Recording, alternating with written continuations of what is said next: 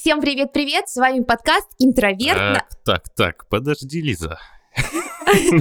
А, точно, я забыла. Я вернулся.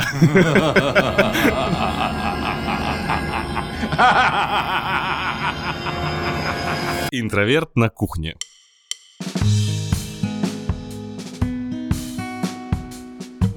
Итак, друзья, привет, привет, привет. С вами сегодня, наконец-то, я... Сколько у меня выпусков не было? Пять, семь? Три. Семь. Три. Не люблю мягкий знак. Хотел сказать семь. Сегодня у нас э, интереснейшая тема для наших сегодняшних участников. Для меня это странная тема, ну да ладно. Я очень любил Оскар, э, раньше смотрел его, и сегодня мы как раз будем говорить э, об Оскаре, не Уальде, Не, не Айзеки. просто об Оскаре. И с нами сегодня несравненная Елизавета Фандорина. Отдельно хочется сказать спасибо тем, кто пишет о том, что э, им нравится мой голос и то, что я говорю, потому что вас примерно наполовину с теми, кто пишет, что никогда не будет меня больше слушать. Но спасибо вам большое вообще тем, кто пишет нам комментарии, кто пишет э, комментарии на Ютубе, те, кто пишет нам отзывы на Apple подкастах, да, поэтому, пожалуйста, ставьте лайки э, во всех тех приложениях, где вы нас слушаете, и подписывайтесь на нас, чтобы не пропустить тот выпуск, где меня не будет. Ты все равно пытаешься, да, забрать себе Да. первенство? Простите меня, да, я, я жду разневных комментариев. Да, и сегодня вместе с нами впервые, да, впервые? Да, впервые. Анна, сценарист. Сценаристка. Сце- а, да, Всем здравствуйте, здравствуйте, здравствуйте. А ты Да, сценарист или сценаристка? а, сценарист. Ну, знаешь, по настроению, мне кажется, когда как. Окей, э, я буду говорить сценарист. Я сегодня такую же позицию займу, поэтому вы поймете почему. Я считаю, что сценарист и режиссер. Так вот. Но, кстати, слово сценаристка, в отличие от режиссерка, да, он, он как-то уже прижилось более-менее А в лексике. всё- на самом деле тут э, история такая, что вообще в там в 20-е годы были и монтажерки. Если смотреть Мгм. Зиговертова, то Свилова, все время фамилию путаю, взять Свилова, она была там монтажерка в титрах, и там можно такое увидеть. Дело в том, что сценаристка у нас прижилось по той причине, так же как учительница, ну, потому что просто женщин исторически в этой профессии было достаточно больше. Я думаю, для Ани не секрет, Да, что сценаристы но, э, получают я- меньше, чем режиссеры. Да ладно, В советском кино было, кстати, наоборот. Да, Да. ничего себе. В Советском Союзе очень ценились сценаристы, сценаристки. Ну, как минимум, женщин там всегда было больше, а когда в какой-то профессии женщины, а, ну, допустим, больше 30 лет работают, а, феминитив только так о, приживается, потому что, например, в 18 веке учительниц не было, был учитель, э, например, а как только женщины стали входить в профессию, ничего, учительница прижилась, так Мы что... сейчас уйдем, мы Да, сейчас уйдем. настало наше время, простите, пожалуйста. Мы сейчас уйдем. Oscar. В комментариях опять напишут. «Ам, По теме с 15 минуты. Мне нравится вот этот комментарий «начало на 17.03». Да, да, да, да, да. Спасибо вам. Мы очень благодарны, что вы ставите тайм-коды. Слушайте нас. Да, я всегда, кстати, закрепляю комментарии тайм-кодов, э, самым верхним стараюсь, если кто-то их пишет. Кстати, мы теперь делаем тайм-коды, зря ты. Так, я сразу скажу. э, Когда мне Лиза сказала, какая тема нашего подкаста, я такой, ну окей, ну посмотрим.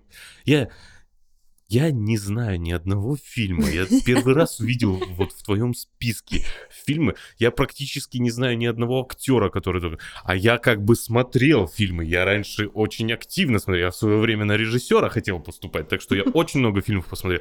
Я знаю Энтони Хопкинс, э, Гарри Олдман. Гэри Олдман, безусловно. Э, Дама, всегда забываю, как ее зовут, прекрасный с три билборда. Фрэнсис, Фрэнсис Макдор- Макдорманд. Макдорманд. Да, вот она. Ну, У нее сложное имя, фамилия просто. И Еще она этот, женщина. э, Че- Че- Чедвик. Чадвик Боузман. Все. Барат 2 еще там А, мелькает Саша. Саша Бароен Коэн, да, это как бы мой любимчик, окей. Кто остальные люди? Откуда они появились? Откуда? Где, где Кристиан Бейл? Где Роберт Де Ниро? Где Ди Каприо? Где Эмили... Ой, Эмили... Эми Адамс? Кто эти люди? Алан, ты как человек, который, знаешь, э, не был в интернете э, последний год, и такой, кто все эти люди, кто, откуда все эти мемы? Не, ну правда, откуда эти фильмы? Что это вообще за фильмы? О чем эти фильмы? Ну, давайте сегодня как раз обсудим, о чем эти фильмы. А, Я э, хочу заметить, что я думаю, что ты не один такой, потому что пока я там собирала как раз тот самый свой список, чтобы отправить его Ане и Алану, и как-то вообще договориться о подкасте, потому что сюрприз у нашего подкаста даже есть план обычно. Да, и э, я заметила по комментариям, ну, я почитала, что вообще люди пишут в соцсетях, там, в Твиттере, э, который замедлился, но не настолько, чтобы исчезнуть в нашей стране, и так далее, и поняла, что вообще это очень распространенная история, если вы не читаете каждый день просто за завтраком, как, ну, как э, на работу, по работе все эти новости, то, наверное, из-за того, что был локдаун, мы почти не ходили в кино, из-за того, что, а, собственно, куча фильмов было остановлено в производстве, остановлено в прокате, у людей есть ощущение того, что вот Оскар не прошел в феврале, ну, плюс-минус, как он обычно проходит в феврале, а значит, его и не будет в этом году. Все таки что, Оскар реально будет? Потому что обычно с момента объявления шорт-листа на Оскар, ну, все гремит вокруг, все это постоянно обсуждают. А здесь я вот пришла на работу, и никто даже не обсуждал. Э, все какой Оскар, что, как, что там вообще. Все, уже забыли про Оскар. Да, кому нужен этот Оскар? Вот. А, и давайте тогда поговорим о том, что же на этом Оскаре Нужна происходит. Оскарка. А, ладно. Извините. Как говорил Никита в прошлом подкасте про сериалы, который как раз должен был выйти на момент, за... Мгм. на момент записи нашей, а, мужчины, пишите в комментариях, объединяемся. Да. Ну что, однажды мы женской компанией соберемся, я уверена. Так вот, давайте обсудим вообще, кто номинирован и что мы о людях этих знаем. И э, думаю, перейдем в нашем разговоре в итоге к тому, что почему же такой каст в этом году странный, потому, ну, каст, как будто про сериал говорю. А, Почему такая странная в этом году для нас эм, история со списком номинантов, и почему так произошло, потому что дело не только в пандемии, ну, очевидно. Итак, э, предлагаю начать. Давайте сначала поговорим о номинации, которая самая популярная, наверное, потому что вряд ли даже в год, когда Оскар, когда La La Land был номинирован, помните, и «Лунный свет», все же знали номинантов, но вряд ли вы там смогли, сможете сейчас по памяти назвать, кто номинирован был за лучший звук Да. и так далее. Все технические номинации обычно мимо пролетают. Предлагаю по чайку. Итак, фильм «Отец», Да, да. где Энтони- Энтони Хопкинс играл. Дата рождения. 31 декабря 37 года. Вы сейчас живете с дочерью, все верно? Да, в моей квартире. Кто я? На самом деле? Ну, вообще, кстати, тоже хотела сказать и начать, наверное, даже с того, что действительно в этом году Оскар э, как бы все проснулись, что вообще, ой, какой-то Оскар будет. Всем немножечко не до него было весь год. И при этом а, действительно уже второй, по-моему, год подряд, а может быть даже не второй, рекордное количество номинантов у Netflix, то есть э, 35, что ли, и очень... 35, 10 из них, по-моему, или 11 у Манка. Да, 10 у Манка, всего, 30, всего 35, и, э, ну, это, конечно, очень здорово, и любопытно, что э, там же есть противостояние между широким прокатом и вот этими вот стриминговыми сервисами, и, в общем-то, никто не хотел э, пускать эти фильмы, да, вообще несколько лет назад еще об этом говорили и прочее, прочее. Вот, а учитывая, ну, в первую очередь, наверное, пандемию, не только ее, вот такая ситуация. Вот, но «Отец» — это, между прочим, классический прокатчик у отца, то есть это не Netflix, хотя на Netflix можно посмотреть. И на самом деле, ну, мне показалось, что это очень вдохновляющая история создания этого фильма, потому что это молодой автор, это Флориан Зеллер, и он вообще не режиссер практически. То есть он а, драматург, он пишет пьесы, он писатель, у него первая вообще книга вышла в 22 года, и вот он свою пьесу, такую культовую, которая так и называется «Отец», решил адаптировать. И там, конечно, играет Энтони Хопкинс, а, что довольно иронично, он там играет такого очень а, пожилого человека, каким и является, которого зовут Энтони, и который в одном из эпизодов называет свою настоящую дату рождения. И это такая камерная история, где все происходит в одной квартире, из которой Энтони Хопкинс и его герой Энтони не хотят съезжать. И... Напоминает Silent Hill 3, где вся игра на замкнутом пространстве. И вообще напоминает локдаун, если подумать сейчас. Да, кстати. пришла эта мысль, когда ты находишься в одной квартире и не можешь из нее выйти. Ну- Отец это комедия или... Нет, это драма. Это драма. Там а, Энтони Хопкинс и дочь его играет Оливия Колман, да, которая играла в «Короне», А, в какой короне? В а, сериале. Ну, я понимаю, но там просто сменился уже состав. Вторая в «Короне». Ну, то есть Оливия Колман а, это актриса, которая выиграла Оскар за фаворитку. Да, да, да. Да, обожаю Оливию Колман. Вот, она- Просто Понятия не имею, о ком вы говорите. Слушай, ну а, ты не смотрел Пип-шоу, такое британское комедийное шоу? Нет? Какое? Пип-шоу называется. А, нет, не Это смотрел. был очень классный ситком. Но Оливия Колман, она вот в фаворитке играла Лантимуса, главную роль вместе э, Эммы Стоун и Рэчел Вайс, по-моему, да? Да. Да, то есть вот такой потрясающий классный фильм. Мне кажется, тебе понравился был он. Такой как раз кичевая комедия э, с элементами драмы, где... Да. А, Мне кажется, что в отце самое прикольное, ну, может быть, э, они там а, прям вот, у них есть декорация этой квартиры, у них есть главный герой, который страдает деменцией, у него начинается деменция помутнение разума. И, в принципе, вот замысел в том, чтобы мы тоже на себе это помутнение замысла почувствовали. То есть там меняются декорации, там меняются вещи на заднем плане, а, и потихонечку-потихонечку размывается вообще реальность. Это очень театральная получается. Да, очень история. театральная, очень закрытая, но как бы что неудивительно, учитывая то, что режиссер в первую очередь тоже театральный человек, вот, и пробует себя в кинематографе. И каким-то образом туда за- завлек Энтони Хопкинса, Ну, который... Оливия Колман, она же сейчас Да, топовая актриса. Она, конечно, наверное, чуть меньше известна в России, чем Фрэнсис Макдорманд, но вы понимаете, что Оливия Колман начинала в таком э, шоу, э, в таких шоу британских, вроде русских шести кадров. То есть э, вот такие наборы скетчев, э, и вот сейчас она одна из самых известных, ну, уважаемых актрис Ну, она крутая. А, Извините за сейдбар, за отступ в сторону, просто у меня свежие впечатления. На момент, когда выйдет подкаст, они будут уже не такими свежими, но тем не менее, про телеспектакли я вчера посмотрела. Аня уже знает о чем. Алан, Я просто тоже видела это. Э, Алан, ты смотришь мои сторис? Ты не смотришь, иначе ты понял, о чем я. А, сразу понятно, кто мне Я настоящий смотрел. друг. А, вчера а, я посмотрела вот свеженький, ну как, не свеженький тоже, как и мои новости для вас, советский «Властелин колец», который вышел А, в да, я 91 видел, Галадриэль году. там была. Да, и это телеспектакль, как будто Марк Захаров, это режиссер «Обыкновенного чуда», Мгм. снимает из ада, вот, ну знаете.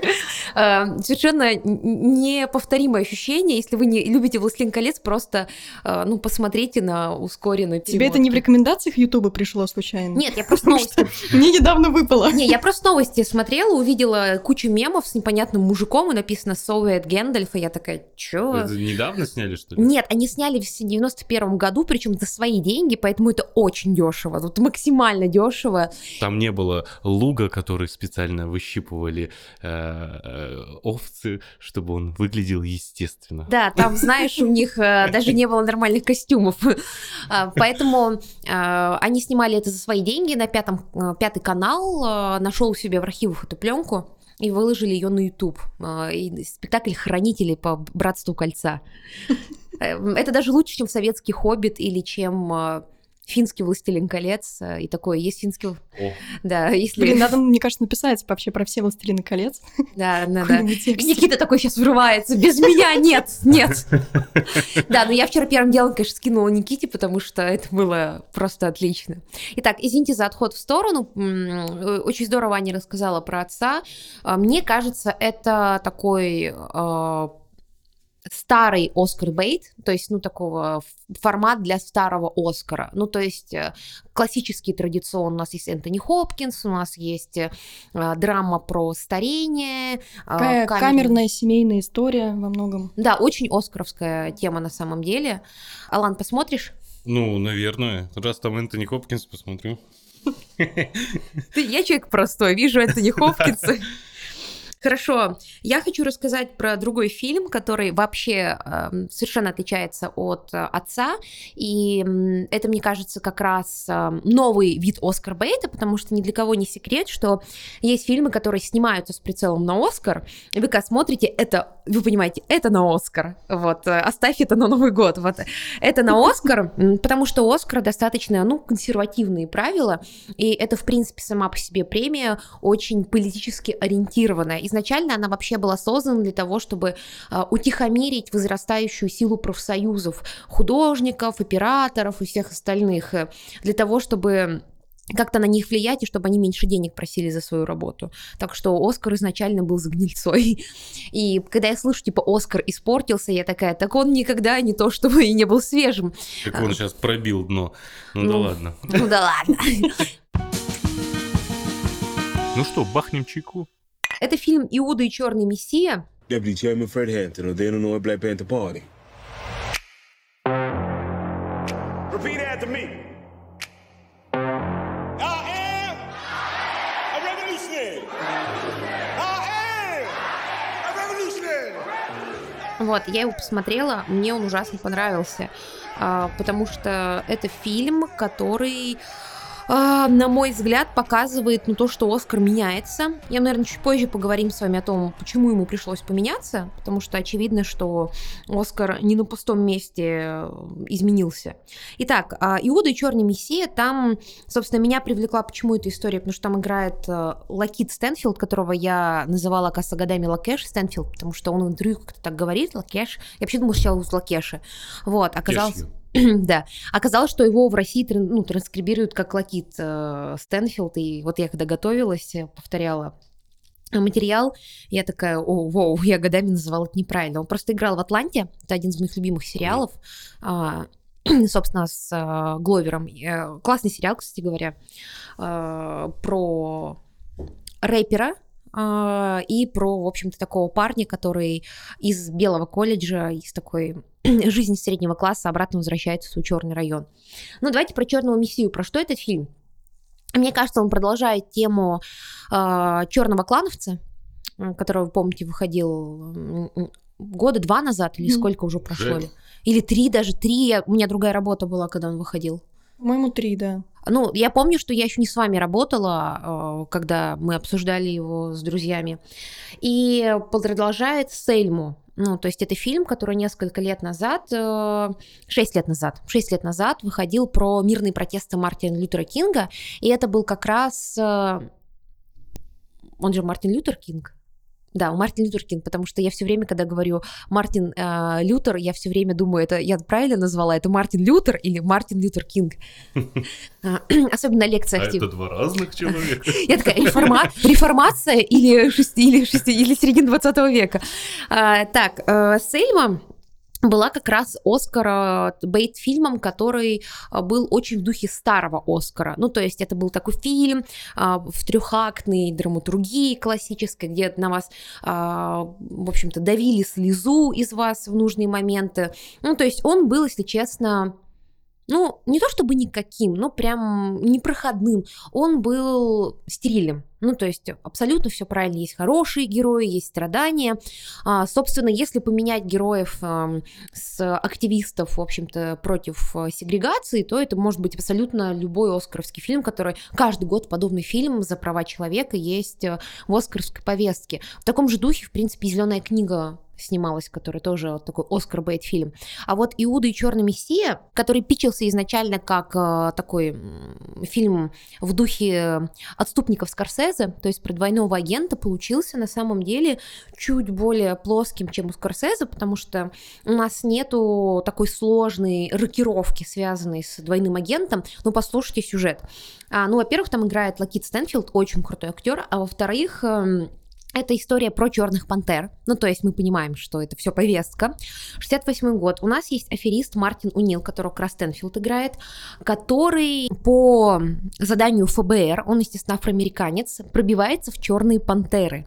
Там он прибирается, в общем-то, поднимается по внутренней иерархии черных пантер к одному из лидеров. Это как раз-таки Фред Хэмптон, а, которого играет Дэниел Калуэ тоже очень круто играет. И дальше, ну, вы ожидаете, что сейчас будет история, исходя из э, названия про Иуду. Но на самом деле фильм гораздо круче. Если прямо очень в общем о нем говорить, то по сути своей э, герой Стэнфилда, он сливает черных пантер ФБР.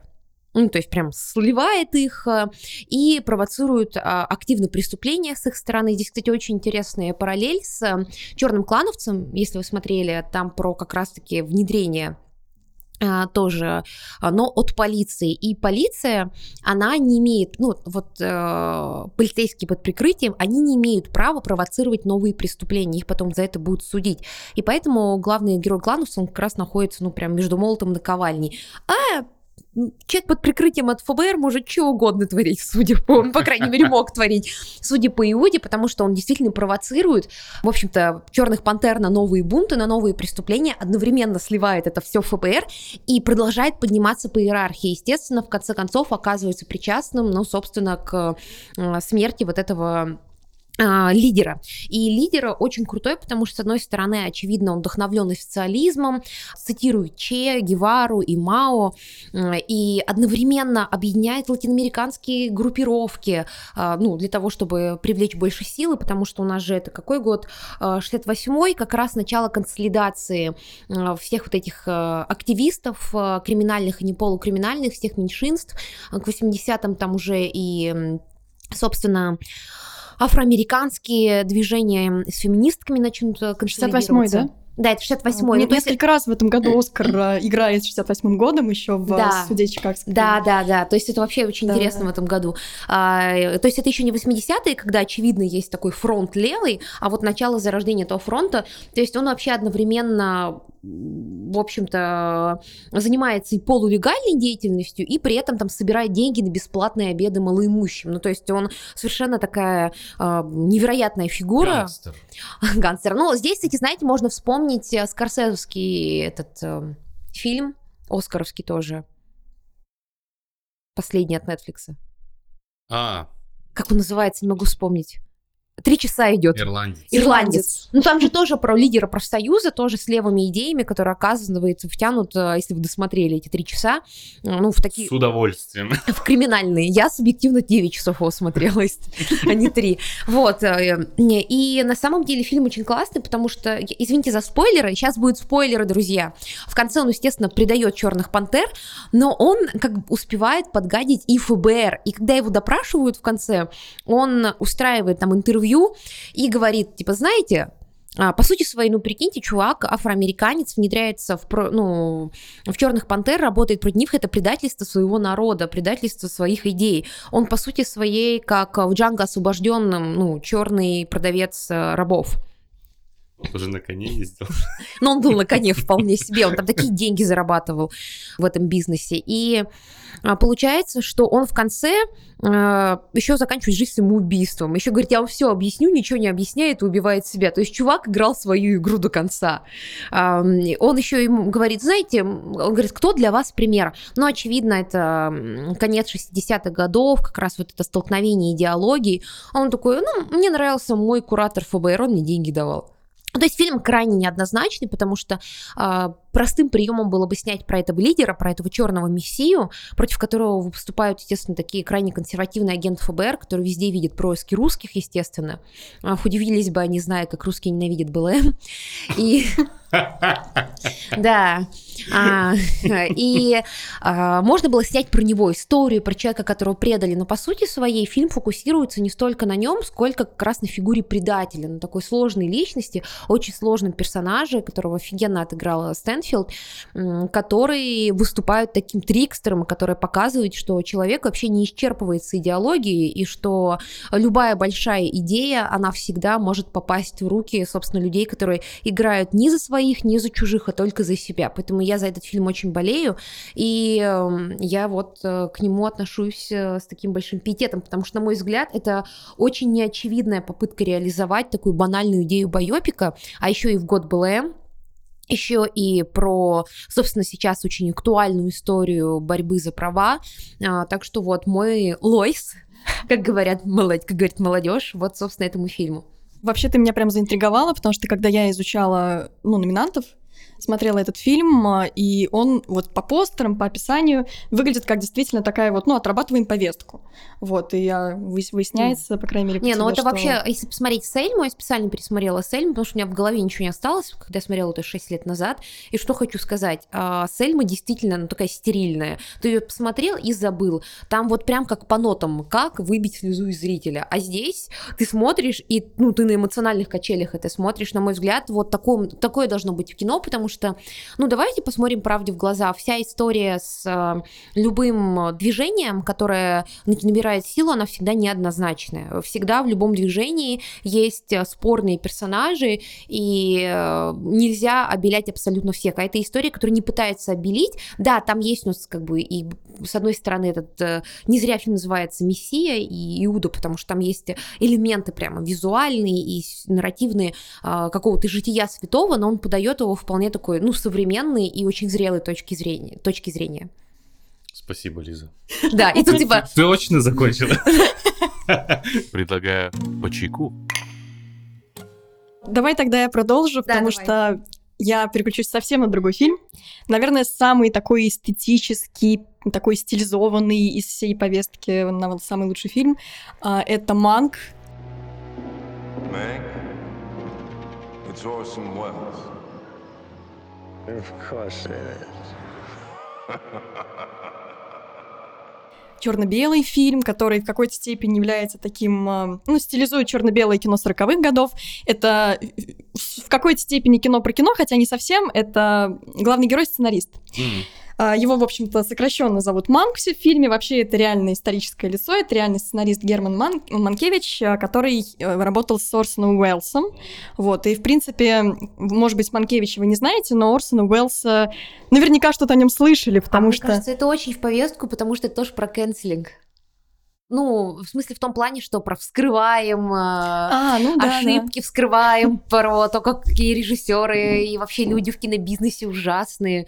Ну, Манка есть все равно, мне кажется, очень попадает в канцелинг современную культуру. А вообще, кстати, это первый фильм а, из лучших фильмов на Оскар, который снял такой, ну, широко известный режиссер, их там всего, наверное, два. Это Дэвид Финчер, это вот Манк, и второй Аарон Соркин, хотя он скорее сценарист, но вот в этом году как режиссер а, выступает. Вот, в общем, Манк — это история сценариста Германа Манкевича, который работал с Орсоном Уэллсом.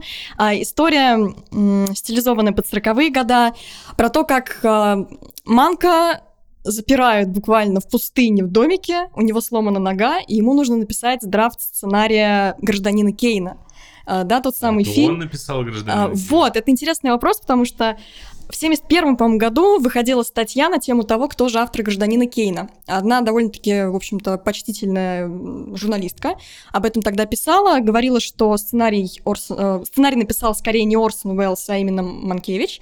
То, что такой фильм шикарный получился именно из-за сценария, ну, в общем, как-то вот, можно сказать, заступала за него. До сих пор, в общем-то, вопрос спорный, но... ам, Действительно, очень много ярких персонажей в этом фильме, различных а, культовых людей для такого золотого Голливуда, начиная от самого Орсона Уэллса, у которого там такая большая роль в фильме. А, там еще в эпизодах встречается, например, Дэвид Селзник, а, продюсер «Унесенных ветром», а, различные такие культовые личности той эпохи. И, ну, не знаю, мне кажется, что это, во-первых, может быть, я ошибусь, но в какой-то степени вот когда снимали артиста, да, его стилизовали тоже под э, Его немое кино. стилизовали под немое кино, Да-да-да. и причем там же оно действительно немое Да. кино. А здесь, ну, есть определенная стилизация тоже под а, то, то время, о Мгм. котором рассказывают, да, 40-е года, хотя все снято, естественно, современному и так далее. Вот. Я его сама еще как бы фильм не посмотрела, хотя много о нем читала, и очень Олдман хочу. играет, да? А, Там Гарри Олдман, да. А, Он же в 18 году, да, по-моему, да, он в 18 году Темные выиграл. времена, по-моему. «Тёмные времена». Где его делали Черчиллем, а здесь его максимально постарались тоже перевоплотить именно внешне с помощью грима э, в Германа Манкевича.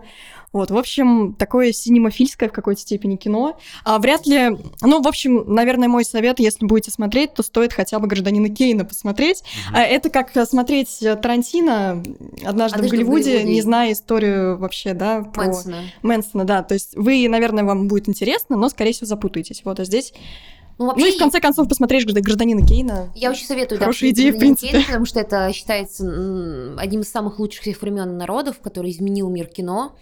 А, Так что это вот такой must see.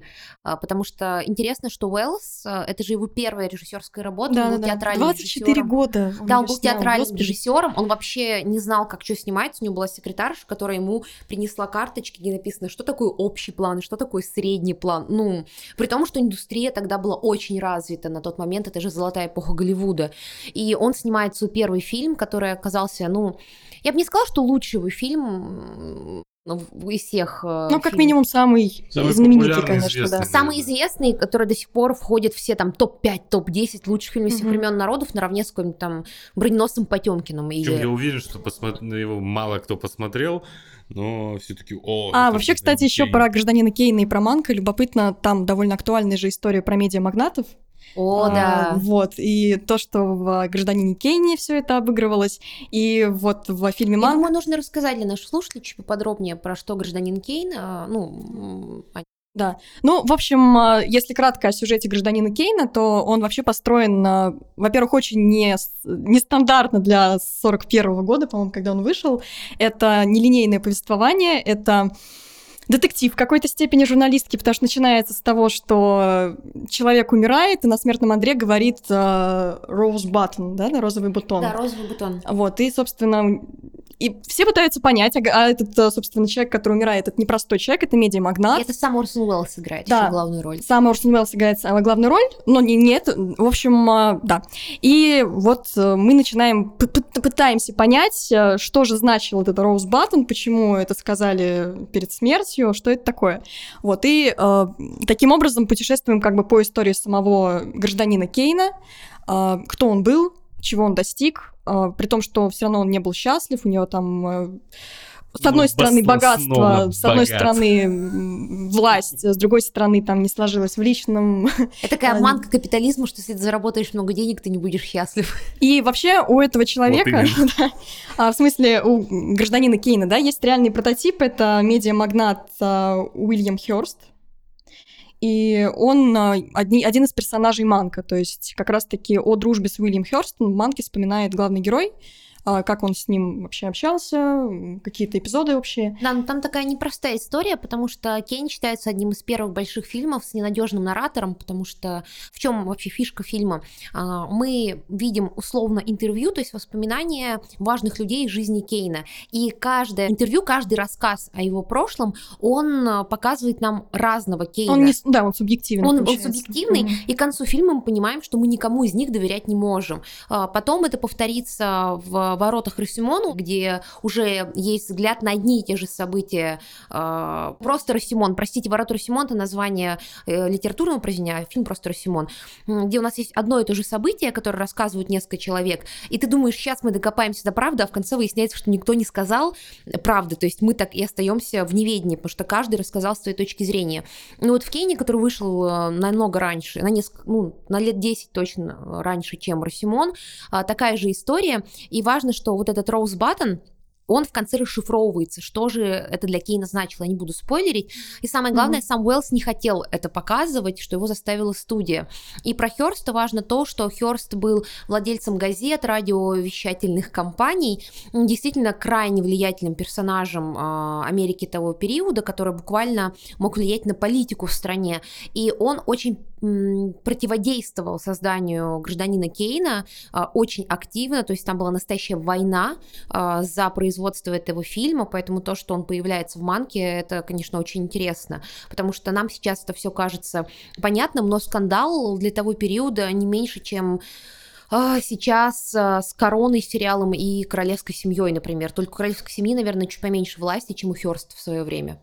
Ну, вообще, по-моему, стоит посмотреть Манка всем. Я посмотрела, если честно, на мой взгляд, я как-то слабовато для Финчера, я чего-то большего ожидала, потому что фильм проседает очень сильно во второй половине, на мой взгляд. И не знаю, мне очень понравилась стилизация, люблю золотую эпоху Голливуда. Особенно интересно смотрится в контексте Голливуда Райана Мерфи, который вышел против, в прошлом мае, потому что золотая эпоха Голливуда это такой фундамент для современного американского кинематографа, а значит в какой-то степени и фундамент для мирового кино. И переосмысление событий, которые тогда происходили, это очень важная история. Это, по сути, свои переосмысления основ. Если Мерфи показал нам альтернативную историю, то в Манке нам показывают, ну, такую нечистоплотность индустрии индустрии того периода.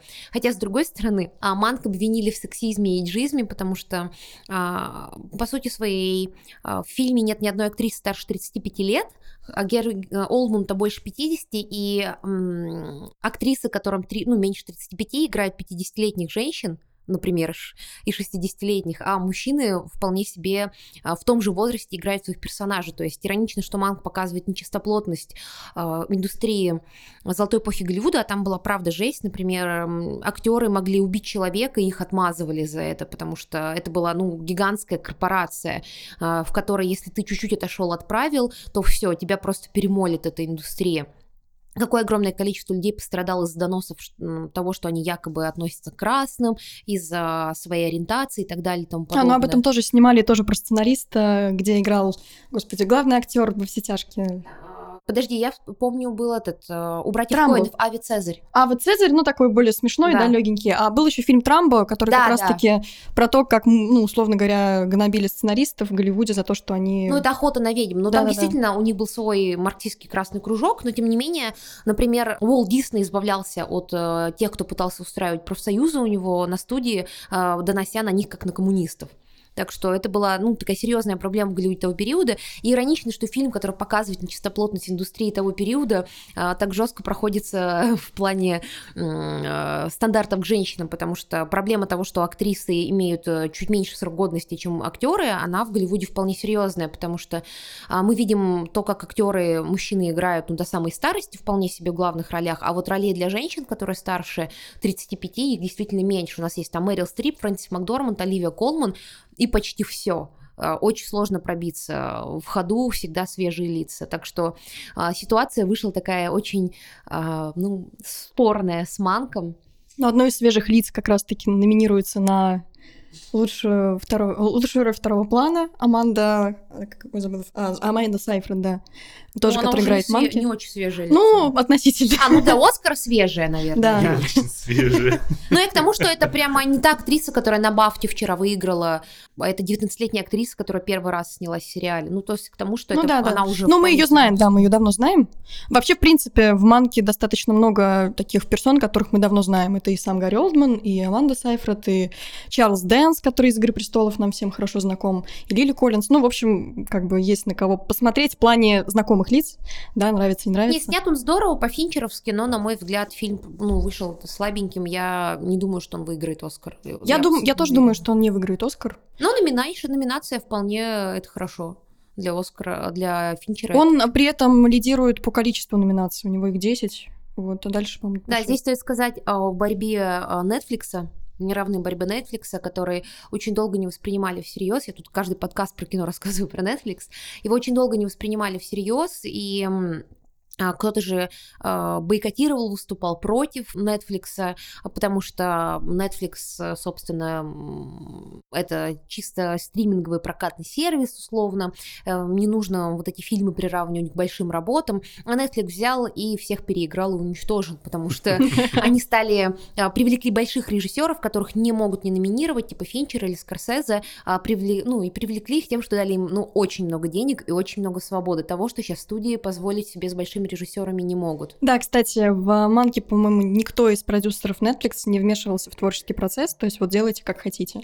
И это, конечно... Так же, как в «Ирландце». Так что, да, в этом плане И Netflix... правильно сделали. Netflix э, действительно очень долго добивался вот этих номинаций, потому что это, ну, это статусная история, это репутация.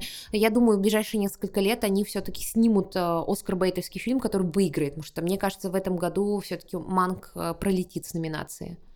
Ой, ну, со статуэткой. Что дальше? А ладно, фильм еще, который ты не знаешь, это фильм «Минари».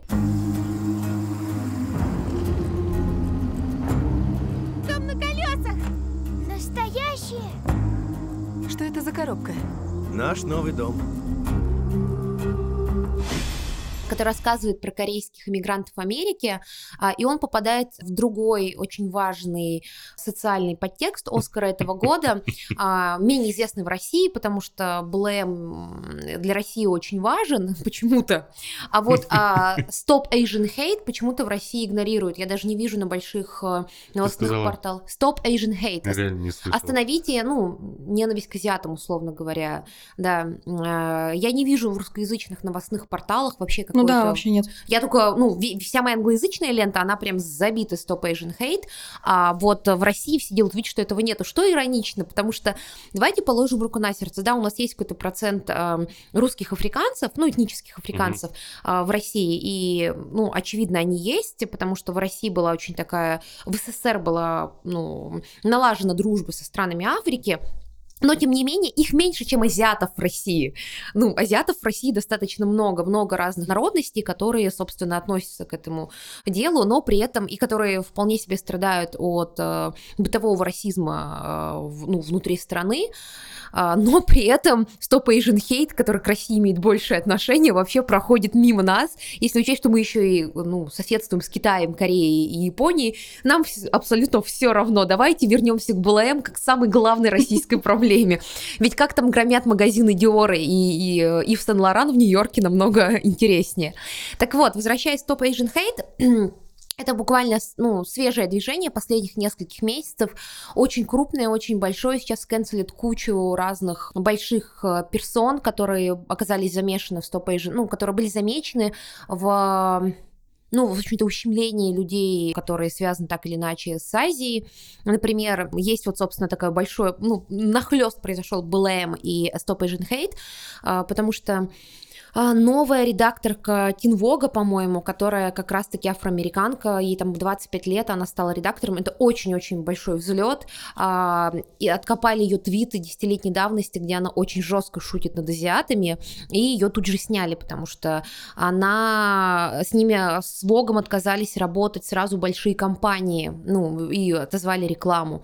Вот, поэтому здесь, смотрите, не только белые цисгендерные мужчины страдают в этом борьбе, какой любит хочется радоваться, я не радуюсь, но, блин, ну, ну, была глупая. Ну, была глупая, а, ну, отвечайте за свои слова. Хотя, конечно, там есть, я читала большое расследование по этому поводу англоязычное, не, не буду подсвещать а, в детали, потому что там такие детали американской политики, которые дальше того, что а, Барак Обама у нас писает в подъездах, гадит в подъездах, да. Уже нет. А, ну, кто, значит, Байден, Байден гадит в наших подъездах, то есть дальше и парадных, дальше этого, про то, что она оказалась связана с компрометированием, ну, у нее были отношения с, с компрометировавшим себя как раз-таки приближенным к Байдену политику, поэтому откопали эти твиты.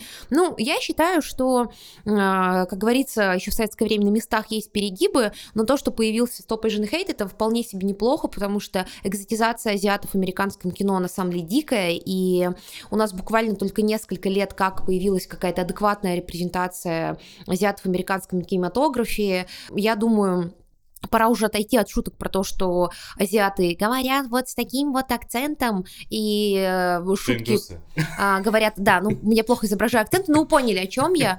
А, шуток про рис, шуток про то, что каждый мужик мечтает переспать с японской школьницей и так далее и тому подобное, потому что этого очень много. А, вы, наверное, не обращаете внимания, но поскольку я всегда обращаю внимание на азиатов в кино а, с детства, так как их очень мало в кино, если ты не смотришь азиатское кино, а, чаще всего это такая экзотизация, это какая-нибудь какая-нибудь э, мафия, э, хотя в Америке и в России живут, ну, миллионы азиатов, которые живут, ну, обычной базовой жизнью. Сейчас есть даже такое, ну, большая волна американо-азиатского кинематографа, который во многом осмысляет свои корни, осмысляет свое место, э, и сами азиаты шутят над своим положением в Америке намного смешнее, чем белые, потому что есть очень классная стендаперша, которая говорит о том, что, знаете, вот эта вот мода на девушек-азиаток, э, она меня немного смущает. Вот заходишь в кафе, а там фабрика по производству Йоко Оно. Да, я могу так шутить, если что. Но суть в том, что э, это такая очень мощная волна, э, которая привела, собственно, к тому, что э, пришла, точнее, к этому просто потому, что на самом деле в Америке очень много э, уже мигрантов второго, третьего, пятого поколения азиатского происхождения, которые выросли вполне себе в Америке, и они вообще, ну, то есть э, ничем не отличаются по восприятию и мировоззрению от американцев, но тем не менее, э, в кино у нас появляются какие-то типажи, вот такая красивая, тупая азиатская девушка, э, или, знаете, вот азиатские задроты математики, айтишники, ну, собственно, вот такие типажи, и а, есть куча американо-азиатских фильмов, которые почти с полным азиатским кастом, это, например, и «Безумно богатые азиаты», и «Always Be, uh, Be My Maybe», где как раз снялся Киану Ривз в, в камео, uh, что у нас еще есть, там был? Сериал «Fresh is the Boat», очень классный, про то, как, в общем-то, дети иммигрантов, то есть иммигранты второе поколение, да-да, живут в Америке, так что «Минари» — это как раз вот та волна про то, как, ну, собственно, собственно, а, попытки сохранить свое наследие, свою культуру, вообще осознать себя а, про корейских мигрантов. Так что неудивительно, что попал в шорт-лист Оскара. Этого актера главного из этого фильма даже номинировали, не очень понятно, правда, за что. Он, на мой взгляд, сыграл Стивен Ян, по-моему. Да, да. Да, в общем, который снимался долго и упорно в «Ходячих мертвецах», его, наконец, там убили несколько А-а-а. сезонов назад. Ну, объективно, не, не потому, что он объективно, он ну, слабенький. Да, да, и смотрите, ну, то есть я как бы человек, который говорит, что это правильная история, считаю, что его номинировали зря. Вот когда Аквафини дали за а, «Прощание. Золотой глобус». А, Это было очень круто, а э, тут, ну, ок. Ну, с другой стороны, столько лет игнорировать People of Color на Оскаре, что поделаешь, приходится как-то Какой- замаливать грехи. Что это? People of Color, ну так называют на английском всех не белых людей, которых систематически игнорируют э, в индустрии развлечений. Но в этом году, по-моему, еще новые правила не действуют, да? То есть они Нет, нет, они еще в не ну, действуют. Но а, когда у тебя блэм, а потом стоп Asian hate, очевидно, Ну, что надо понятно. как-то прикрыться. Иначе Оскар, который последние годы вообще, в принципе, теряет интерес аудитории, особенно у молодой аудитории, каждый год рейтинги падают, им просто необходимо привлечь внимание молодого поколения. Потому что, видишь, даже Алан уже не смотрит. Типа- Ладно. Давайте э, к земле кочевников.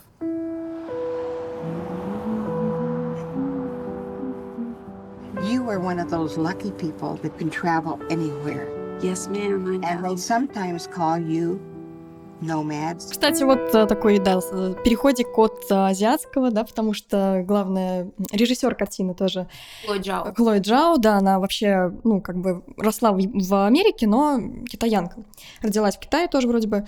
Вот, и, собственно, «Земля кочевников» — это фильм, который, ну, вероятно, вы о нем слышали, потому что он очень так много гремел на фестивалях в Европе. Это главная заявка на Оскар в этом Ну, году. вообще, на самом деле, я бы хотела, чтобы он взял Оскар. Он классный. И, ну, это такая история не трехактная, да, очень, а, очень красивый фильм, очень, а, ну, ты вот гипнотизирует, что ли, тебя как-то, когда смотришь. Мне кажется, он очень визуальный. Он Очень визуальный, да, визуальный. очень визуальный, очень, ну, как бы вот э, наблюдать за ним, вот смотреть, вот, как сказать, это я как-то косноязычу. Это э, Road Movie. да? Роуд-муви, ну, в, в отчасти, да.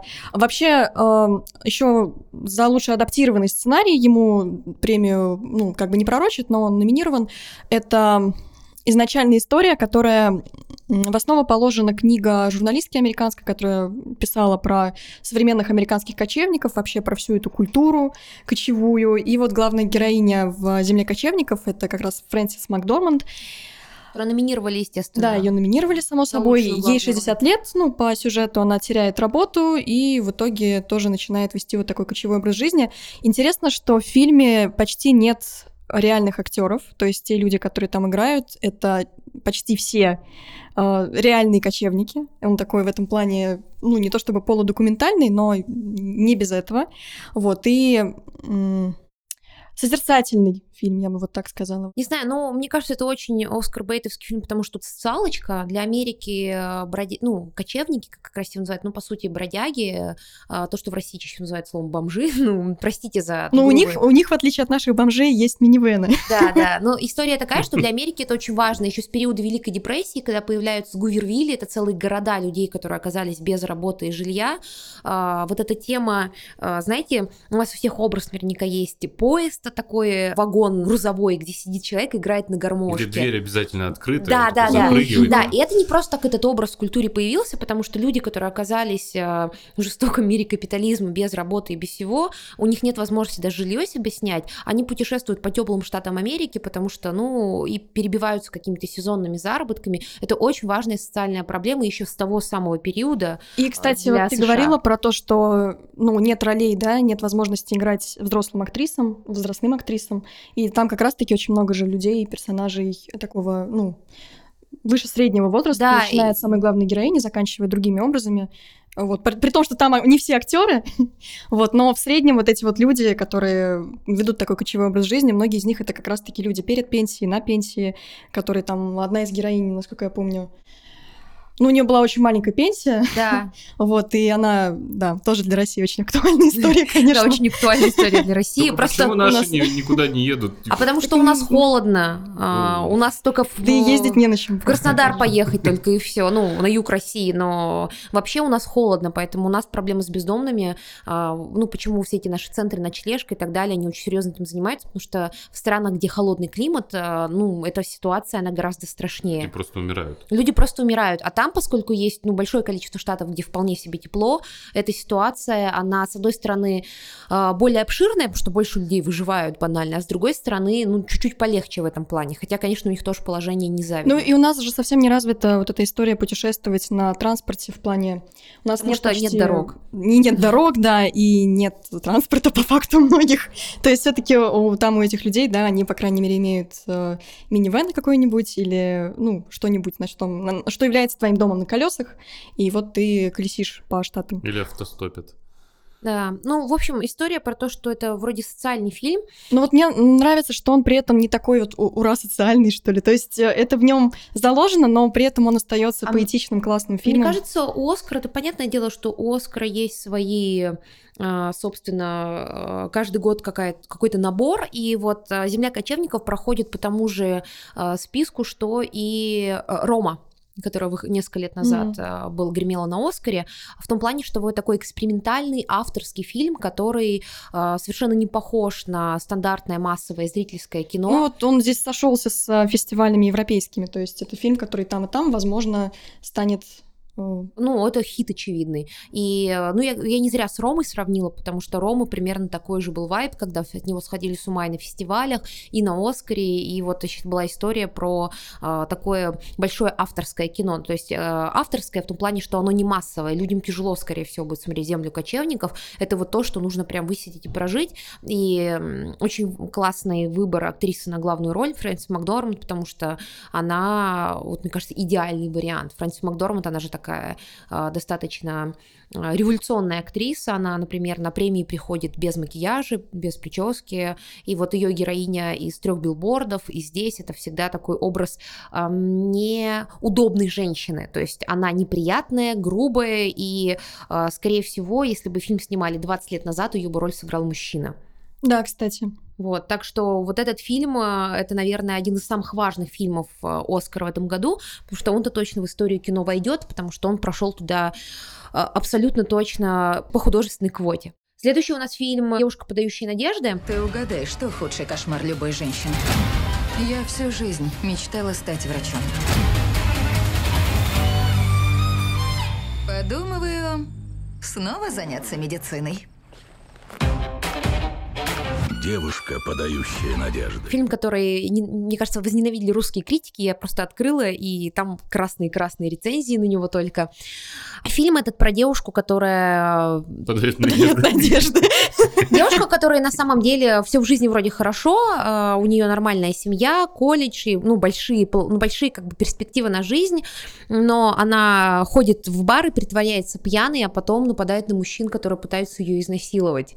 И фильм тоже очень остросоциальный, я не буду вам рассказывать сюжет, потому что там есть такой такой а, поворот офигенный. Мне фильм очень понравился, но а, я понимаю, что многим он может совсем точно не понравиться, потому что это уже высказывание на тему а, женского движения и женских проблем, небезопасности и всего остального.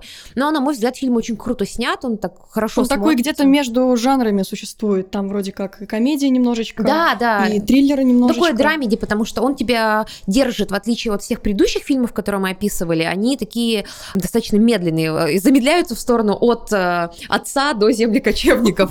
Вот. Нет, от Иуды и черного мессии до кочевников по замедлению. А вот э, «Девушка, подающая надежды» такой бойкий, очень ритмичный, классный фильм, э, в котором ты сидишь и такой, а что происходит?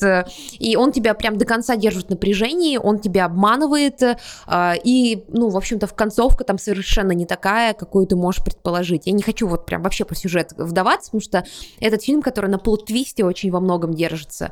Так что э, не сказала бы, что он попал туда просто так. Понятное дело, что он попадал, попал туда во многом, потому что это и повестка, но там очень классная Кэрри Миллиган, которую я вообще много лет нигде не видела. Это из Гетсби, главная героиня Дейзи. Вот, она там играет совершенно такую э, другую роль, и, на мой взгляд, очень достойно. Она справляется, не зря ее тоже номинировали за эту роль. И в этом году же рекорд. На режиссерский Оскар номинируются две женщины. У, Подожди, одна из них азиатка, то есть они сразу закрыли несколько квот. Вот, в общем, вот на, за землю кочевников и за девушку, подающую надежды. То есть девушку, подающую надежду, сняла девушка, подающая надежду. Да, да. И Вот. там еще азиат, как, э, ну, режиссер Ага. Минери, он же снял это фильм про иммигрантов, ну, по мотивам жизни своей семьи. То есть это, ну, непридуманная история. А еще девушка, подающая надежды, это дебют, по-моему. О, То есть прям совсем круто, да. интересно. Это и- прям классно. Мне кажется, со времен Леди Бёрд такого не было на Оскаре. Мгм. Так, и последний, предпоследний звук металла, за который я тоже очень топлю, потому что там играет Риз Ахмед. When this crappy, mundane world suddenly becomes radiant and magnificent, all the fear is gone. That place will never abandon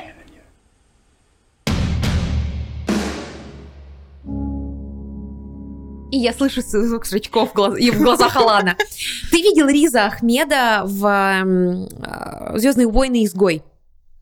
Все, я понял. Риз Ахмед, он еще играл в Веноме э, злодея. В общем-то, Риз Ахмед это а, актер британский, если не ошибаюсь, пакистанского происхождения.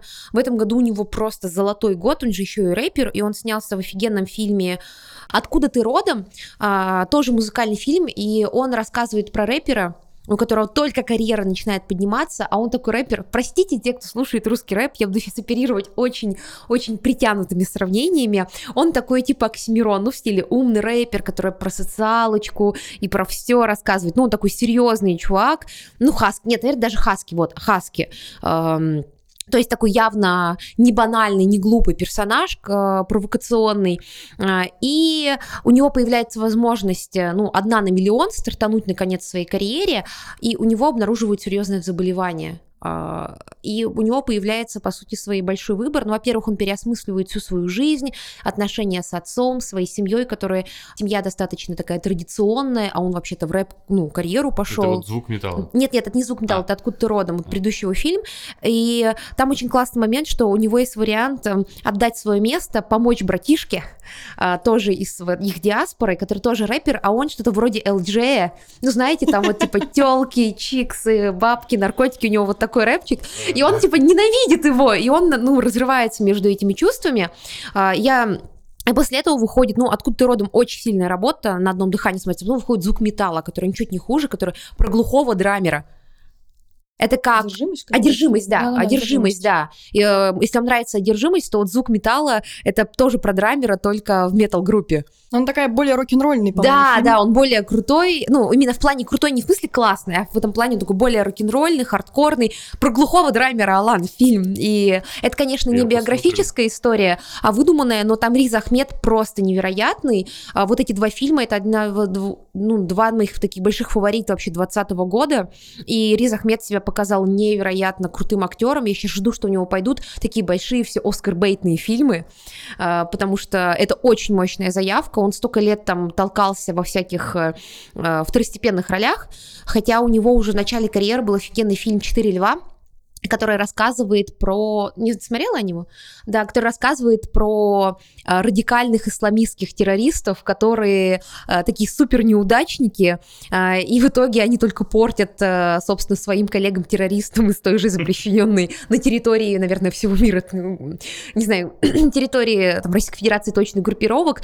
Это такая черная комедия про террористов, и она снята прямо на злобу дня, потому что, ну, по сути своей, все актеры, все они мусульмане, и они прекрасно знают, там, какие стереотипы о них существуют, и они выворачивают это просто на нереальный уровень, это очень смешно, там есть потрясающая история про то, что нам показывают, что они а, живут вполне себе таким светским западным образом жизни, но при этом топят вот за все эти радикальные идеи, а у главного героя, у Красури Захмета есть брат, который там не разговаривает с женщинами, постоянно молится, ходит в традиционной одежде, и он как раз куда более мирный, чем, ну и пацифистично настроенный, чем вот эти персонажи. Поэтому Риз Ахмед, вот я еще с четырех львов его запомнила, он топ. э, и Я надеюсь, что он выиграет приз за лучшую э, мужскую роль.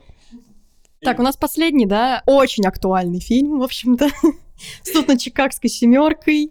У нас тут тоже Ох, есть всякие судебные протесты, всего. которые можно экранизировать, на мой взгляд, очень даже неплохо. Вот, в общем, а, 1968 год опять, время действия, Чикаго, протесты против войны во Вьетнаме. А, Семерых из а, людей, которые в, нем, в них участвовали, в общем-то, ну, по факту случайных и не связанных особо друг с другом, не особо знакомых, а, их судят в итоге против, то есть за обвинение, то, что они против американской власти. А, Судебная драма Тарана Соркина, для него это, в принципе, жанр не новый, он делал для... э, Снимал несколько хороших парней Я думаю, еще надо, 90-х. я думаю, надо помнить про кто такой Аун Соркин, откуда его все знают. Это чувак, который написал сценарий для социальной сети. Для социальной сети, да. Вообще он а, больше известен именно как сценарист. Вот, и в первую очередь сценарист, и ценит его в Голливуде как сценариста. Но вот периодически, по-моему, второй раз он пытается еще и снимать э, как режиссер. Это его, он сам написал сценарий, сам снимал. Изначально фильм собирался, кстати, ставить Стивен Спилберг, а, «Суд на Чикагской семеркой» еще давным-давно. Ну, еще Это очень спилберговская пара тема. десятков лет назад, когда только сценарий был написан, то есть э, долго шел к экранам вообще к реализации. Он, наверное, в черном списке был, да, голливудском этот сценарий? А, кстати, не знаю, не знаю, был бы, был ли. В общем, а, такая крутая а, судебная драма, которая на самом деле, ну, то есть это вроде конкретное время, конкретное место, конкретная страна, но при этом очень здорово ложится на всякие реалии. Вот, и, собственно, Современные. да, разных стран. Не будем Да, не показывать будем. пальцем. Да, да. А, Да, не- я, естественно, про США. Конечно, конечно. Вообще, мне кажется, такой вот выбор социальных драм во многом связан с э, тем, что Трамп наконец э, ушел с поста президента и Он понес. наконец ушел, он А, Не знаю, он вышел из Белого дома, вы знаете, нет, чтобы он не уходил. Ну, то есть сменилась власть наконец, и вот пошла такая социалочка мощная, которая накопилась за время президентства Трампа. Вся эта история с иммигрантами, с социальными проектами, с отсутствием, с э, историями с бесплатной медициной и всем остальным. Так что да, потому что в Америке очень четко эти качели видны, потому что там чаще всего сменяется а, демократический президент республиканским президентом, и прям по фильмам видно, как меняется выборка. Предлагаю по чайку. Ну и напоследок у нас уже время э, заканчивается. Я, наверное, скажу очень коротко про то, почему вообще так работает в Оскаре. Все потому что... И еще почему ну, сменилась вот эта вся атмосфера. Потому что когда вышла Сельма, а, появился очень мощный общественный резонанс, что а, у нас из года в год только белые актеры номинируются. В списке э, режиссеров и других больших крупных номинациях тоже одни мужчины и белые мужчины. Поэтому появилась очень мощная такая история, которая в России не очень заметили, а, потому что, ну, какой-то 6 лет назад, какой год? 2017 2015 Шесть лет назад для меня 2005. 6 лет назад и 2015. Ну, то есть вы поняли, э, что это история про э, то время, когда в России еще об этом вообще никто не думал. Это все, мне кажется, мету еще уже не было на тот момент. То есть э, вся эта история, никто не знал, кто такая Никсель Пиксель в интернете. Пор не знаю. или Янг Маша. Но суть в том, а, что Тогда в Америке уже об этом стали говорить, и- киноакадемия очень а, быстро начала реагировать на это все. Почему так изменилась выборка фильмов? По той простой причине, что в киноакадемии посчитали, оказалось, что там почти больше 70% киноакадемиков это мужчины старше 50-60 лет, белые. И а, то есть э, понятное дело, что они выбирают все очень консервативно, то есть исходя из своих взглядов. Тогда в академию набрали очень много новых участников, туда попал, например, Звягинцев под этот набор, например, попал Вероситакул, тайский режиссер, и История, который, кстати, отказался, сказал, что вообще не хочу платить взносы, мне это не упало, обожаю его. Ну вот, история в том, что а, туда попало больше people of color, больше женщин, и вот, смотрите, выборка стала меняться по той простой причине, что, ну, это когда говорят, зачем вот э, у нас появляются, допустим, там, цветные персонажи в массовых фильмах, ну, по той, или там женщины, фильмы для женщин. Но история такая, что женщины и люди не белого цвета кожи тоже ходят в кино, они зарабатывают деньги и могут их потратить. Поэтому никакой на самом деле, никакого желания, никакой светлой идеи у всего этого движения в кинобизнесе нету. Это все чисто вопрос денег. Потому что у женщин появляются деньги, вы предоставляете им аудиторию. У меньшинств, наконец, появляется возможность достойно зарабатывать, и не как в 70-е. Они тоже готовы платить за своих героев. Э, Так что это не значит, что у нас белые герои исчезнут с экранов, потому что, прости, у нас есть фильм с Энтони Хопкинс. Сколько вообще ему лет? Он уже играет деда с деменцией, очевидно. Которого зовут Энтони, да. Да, то есть э, на самом деле просто у нас тут не пять Энтони Хопкинсов, а всего один. Вот, так что а, я считаю, что это неплохой год, э, потому что есть несколько интересных фильмов, которые, на мой взгляд, попали не за, ну, не за повесточку типа «Земли кочевников» или а, «Звука металла». Это вот те фильмы, за которые я точно готова биться до конца, говоря, что они попали а, за то, что они классные. И «Иуда», и «Черный мессия», на мой взгляд, очевидно, что его бы взяли в любом случае, но это тоже очень сильная работа, ничуть не хуже, чем «Темные времена», которая, конечно, тоже попала, потому что это история про, э, ну, в общем, политика, который боролся против Гитлера. Ну, мы же понимаем, что тема Холокоста и Второй мировой, она автоматически, так же, как и про американский Кстати, президент. в этом году прям не было совсем никаких-то исторических боев. Как так? Без очередного боепика про Линкольна вы прожили Не, ну вообще, в плане, может быть, тоже, хотя снимали это еще не в Подожди, ну исторически есть. Не, я имею в виду, что э, вот каких-то именно костюмированных каких-то а, ну, драм. знаешь, вот костюмированные всего. драмы на локдауне-то не вот, доснимешь. я про это Мне кажется, сказать. да. У нас тут есть не только политика, но еще и локдаун. Мне кажется, в следующем году будет большой выброс этих всех исторических фильмов, потому что, наконец-то, ограничения снимают постепенно. Доживешь, Алан, один годик потерпи, а потом все нормально будет. Нет, ты, ты так выставляешь меня, будто типа, а, я просто за абсолютно, типа, честность во всем. Вот если эти фильмы действительно крутые, пожалуйста, я за, лишь за это. Типа, есть там звук металла. Вот мне кажется, звук металла реально прошел, типа, вот потому что он крутой. А еще потому что Риз Ахмед не не, в общем-то, этнического Не знаю, я, честно говоря, вот тоже как-то заключая, давно уже, ну, несколько лет назад. А еще же Манк есть, ребят, еще и Манк. Вот, Нет, и говорим, ну, один один да. Хопкинс, есть еще Манк. А, вообще, ну, не знаю, а, мне кажется, уже мало кто всерьез оценивает, вот типа, если у тебя там номинации на Оскар, значит, это крутой фильм, а если нет номинации на Оскар, значит, там нет, недостаточно крутой фильм. А, но я перестала это делать некоторое количество лет назад э, совсем. То есть, а, конечно, Оскар, как Лиза говорила, да, он изначально был с Гнильцой. это очень И это очень политическая премия. Она да. всегда такой была. Она, ну, как бы там скорее не про искусство, или, по крайней мере, во многом не про искусство, да, и поэтому э, искать какие-то классные для тебя новинки именно художественного, классного кино, это, наверное, больше там тот же Канский кинофестиваль интереснее. Мне кажется, даже, э, ну да, Кан... Санденс еще. Санденс, да. да, Торонто. А, вообще, хочется сказать, что э, все эти премии, они во многом политизированы. Канна — это бизнес, Венеция — это такое снобское высокое кино, Берлин — это политика 100%, а Оскар — это такая лакмусовая бумажка того, что творится в кинобизнесе американском, что очень важно. Потому что ты по Оскару понимаешь, куда ветер дует.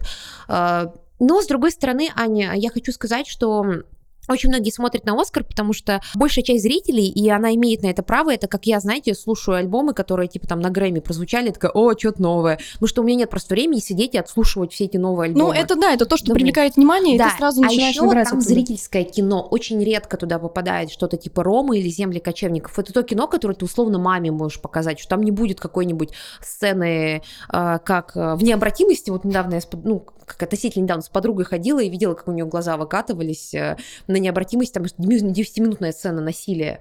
Э, то есть, ну, понятное дело, ты маму такое кино вряд ли поведешь. Э, или там, не знаю, девушку на первое свидание.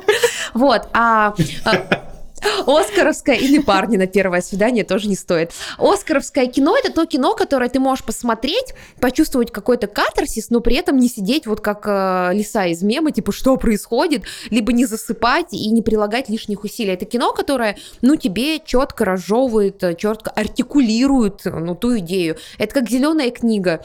Э, в России все ненавидят БЛМ, но при этом э, все посмотрели зеленую книгу, вот абсолютно все. Даже там, не знаю, э, мы дальние родственницы такие, посмотрели зеленую книгу, вот такой фильм, или прислуга, которая показывает, что на самом деле вообще не важно, про кого что снимают, э, про БЛМ, Stop Asian Hate, про э, белого несчастного мужика с деменцией. Э, главное, как это подавать. И Оскар это скорее про форму и про идеологию, о том, что мы за все хорошее и против всего плохого. Да. И на этом... Ура! И мы тоже, и мы тоже. Правое полушарие интроверта за все хорошее и против всего плохого. Делай как нужно делать, а как не нужно делать, не делай. Нормально делай, нормально будет. Ну что, бахнем чайку? Да, мы забыли, но давайте мы расскажем. Мой, наверное, любимый фильм 2020 года э, режиссер был номинирован, хотя я бы сам фильм бы номинировал на лучший фильм, еще по одной. Ряд ученых утверждает, что с самого рождения мы страдаем от нехватки 0,05% алкоголя в крови. Заманчивая мысль. Эксперимент. Да. Каждый день мы будем употреблять алкоголь, компенсируя нехватку 0,05 промилле в крови исключительно для изучения его психологического и терапевтического эффектов, а также наблюдения за тем, как улучшаются наши социальные и профессиональные компетенции. Да, кстати, я бы тоже номинировала его в обход э, Минари. Просто это, это в эпоху всех этих э, глобальных каких-то, может быть, повесток, это да, действительно правильно, что об этом говорят, правильно. Но это такая частная история, маленькая история. Вечного, Да, да, светлого. да. Про алкоголь. Про алкоголь. И по- подана она так, что как бы сняли э, другие режиссеры, где все мрачно, все плохо, где э, в конце из-за алкоголизма бы там, я не знаю, все умерли, либо он нашел свет и пошел бы ну, по туннелю к этому свету и выбрался из этого. Но это получится тогда этот Ганс Ван Сетта, не бойся, он никуда от тебя не уйдет. Короче, фигня. А здесь, здесь просто про то, что э, здесь тебе не пытаются какую-то мораль навязать тебе, то, что вот делай так и ни- никак иначе. Здесь тебе просто говорят, есть разные варианты. Ну да, там нет какой-то морализаторства. Вот поэтому он не получил э, номинацию, потому что Оскар любит морализаторство. Там нет морализаторства, Алан. И эт- этим он прекрасен, я его пересматривал уже несколько раз. Очень классный фильм. Я обожаю, как в конце танцует Матс Микельсон. Да. Это сцена такого э, очищения внутреннего. Кстати, про еще по одной. а, Хочется сказать, что действительно очень опасная тема и снято так воодушевляюще. Да. Представляете, как в России бы сняли про четырех... А, был бы географ Глобус пропил. Было бы вообще очень много Я всякого российского кино, да. Причем э, Микельсон в интервью говорил то, что у них в стране это же э, А что это, да, это не Россия. Да, не, ну, откуда она? Э, э, Дания вроде? Да, Дания, да, да. да, да, да, Дания. Он говорит, у них тоже остро стоит проблема с алкоголизмом в стране, и они тоже могли бы так вот морализа- морализаторское кино снять, но вот действительно в чем плюс? Каждый персонаж там проработан, он естественен, ты веришь, что действительно в школе такое могло произойти, что просто учителя, столкнувшись с кризисом, нашли какую-то идею, что можно прибухивать, и от этого станет лучше, и начали прибухивать. Как, собственно, все люди, которые начинают прибухивать. Вот и все. Ты себе говоришь, ну, чуть-чуть же можно, ну, чуть-чуть же полезно. Но при этом там показывают, что это все не решение проблемы. Да. Не будем спойлерить, да, а, потому что там такой неожиданный поворот есть про то, как проблема не решается. Но Винтерберг вообще, в принципе, классный режиссер. Я очень рада, что его номинировали. Может, у него был какой-то небольшой такой простой в карьере, что-то о нем долго не было слышно после предыдущей работы. А, Еще по одной, да, вот классный фильм 2020 года, который, мне кажется, всем стоит посмотреть, особенно всем в России. Да. да. И на этой чудесной ноте И на этой чудесной ноте... Правый полушарие интроверта не пропагандирует принятие алкоголя и его злоупотреблением. Мы за меру во всех вещах. За все хорошее, как уже говорилось, да. Да, да, да. Что, прощаемся? Аня, хочешь что-нибудь сказать напоследок? Да нет, мне кажется, мы очень здорово закончили на все еще по одной. Прекрасный финал. Да, у нас даже перебивка же такая. Посмотрите фильм. Что, еще по одной? Но мы только мучаечек пьем. Да. Кстати, Алана, шутка про еще по одной. Ты вот вспомнила про этот фильм первый, а нам писали в комментариях, я же говорила, что в творческом отпуске от подкаста, написали, а творческий отпуск это запой. Но нет, это не запой. Алан просто работал над другим проектом очень активно, поэтому не мог там уделить свое время. Ну, там было еще... Алан! Ладно. Я думаю, да, стоит закончить. Да. Все, спасибо всем, что нас слушали. Спасибо. Всем пока. Пока-пока.